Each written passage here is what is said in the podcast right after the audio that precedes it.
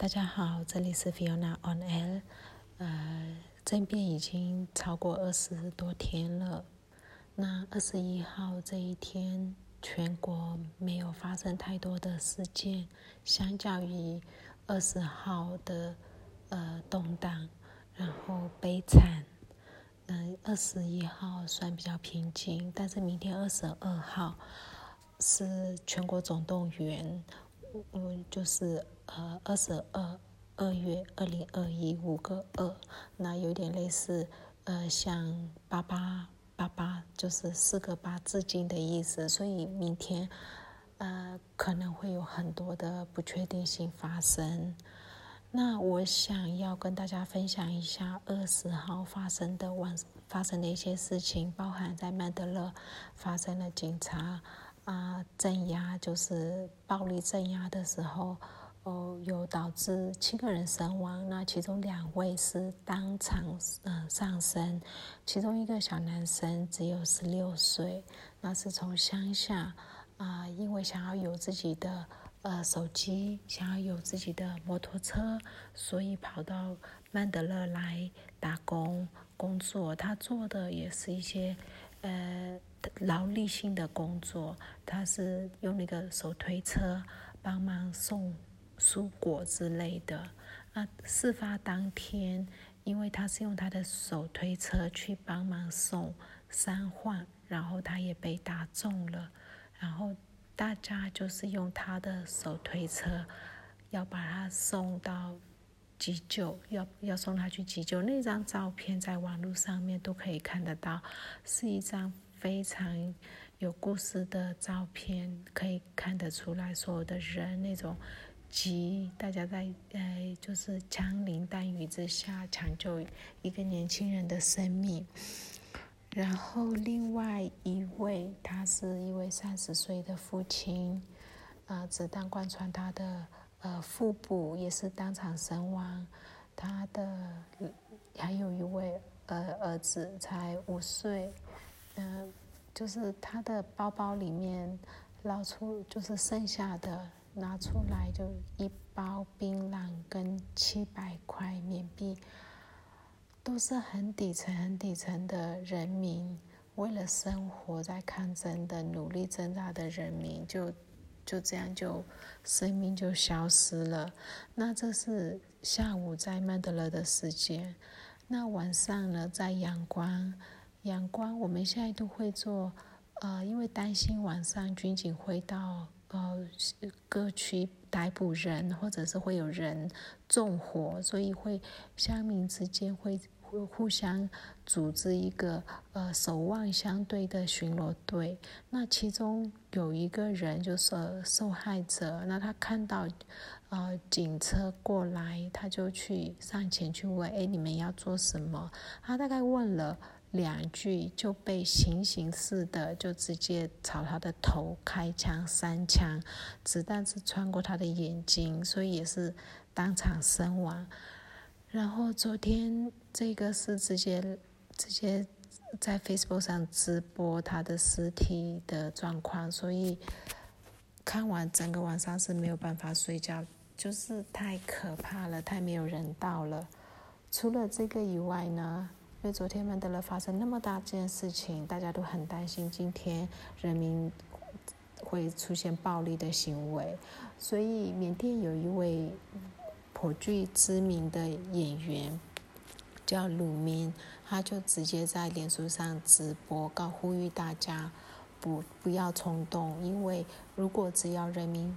反攻过去，军方就会以人民暴动为理由，就会把整个国家控制了，然后就会有一个正当的理由。那现在这一次，其实好多艺人都站出来，包含在华人圈比较知名的那个白德光，就是比较帅的那个呃模特。那加林林总总，可能大概有七八十个演艺圈的人都被通缉，目前。呃，除了这件事情以外呢，在哎 B 的 B 四，然后因为晚上嗯的时候，就是有呃警车、军警车，好多辆军警车呃开到他们的市区里面，所以有人就想要呃敲那个敲锣提醒别人警车来了。他敲的时候，那个的警察就直接进去就开始打人。然后呢，里面有一个 CCTV 的画面流传出来。超暴力！他们拿着枪，就是一直在拍打那门。那那家因为他有 CCTV，他们看到有 CCTV 就没有在做什么事情，他就是一直在踹门而已。可是听说隔壁家，然后那些每一家都会被直接闯闯进去，然后去打人，都会有这种行为在逼视。其实晚上守望相助的人们真的是很危险，但是又不能够不出去，因为不出去可能有人会来纵火。如果大家都睡着了，那死伤会更严重。所以每一个邻里，像我们的邻就有三组，每一组大概有十五到二十个人在守望相助，所以大概都中壮年的年轻人都会晚上都会巡逻巡视。呃，那这个也是有发生悲剧，就是呃，在被我前两天有讲有提到，有一位十六岁的小男生，也是在巡视的时候被人呃敲，就是把头敲哦破了，然后呢就呃身亡，没有当场身亡，是在送医途中身亡。所以，守望相助的人们也是冒着生命危险在保护自己的邻里。那现在整个氛围就是我们要提防的，除了呃会纵火的，因为监狱里面放出了两万多个呃那些犯人，然后他们。可能会纵火，可能会做一些非法的呃犯罪、暴力犯罪行为。除了要防范他们以外，还要防范带有枪的警察跟军人，所以真的是不得安宁。那但有一件，今天有一件事情是挺挺可悲又挺讽刺的，就是在妙武迪，妙武迪是克伦邦的地区，那。呃，它是缅甸的边境城，跟泰国非常近，一桥之隔。那有很多克伦的民兵，其实都在那边，他们的势力范围有重叠。今天早上呢，克伦族他们出来游行示威的时候，就是这个克伦民兵呢，就在前面，就是荷枪实弹，然后保护克伦民族。啊，不只是克伦民族啦，里面其实也有其他民族，就是庙尾里那一区的。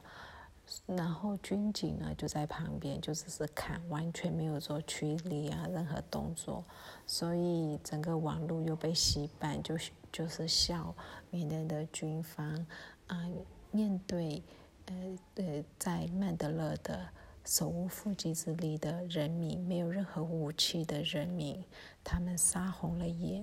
可是面对克伦邦荷枪实弹的民兵，他们完全不敢动，不敢行动。当然，我自己觉得。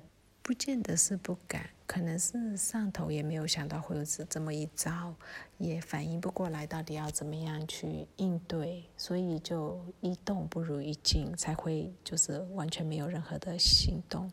那如果接下来其他民兵团跟进呢，会不会因为这样子而陷入内战？很难讲。譬如说，如果克勤克勤邦的克勤民兵团。然后我们有太多了，我们有一百三十五个民族，然后在上班这里，克钦班跟克雅班、克伦班有太多的民兵团了。那这些民兵团如果都有都出来保护，然后导致发生内战呢？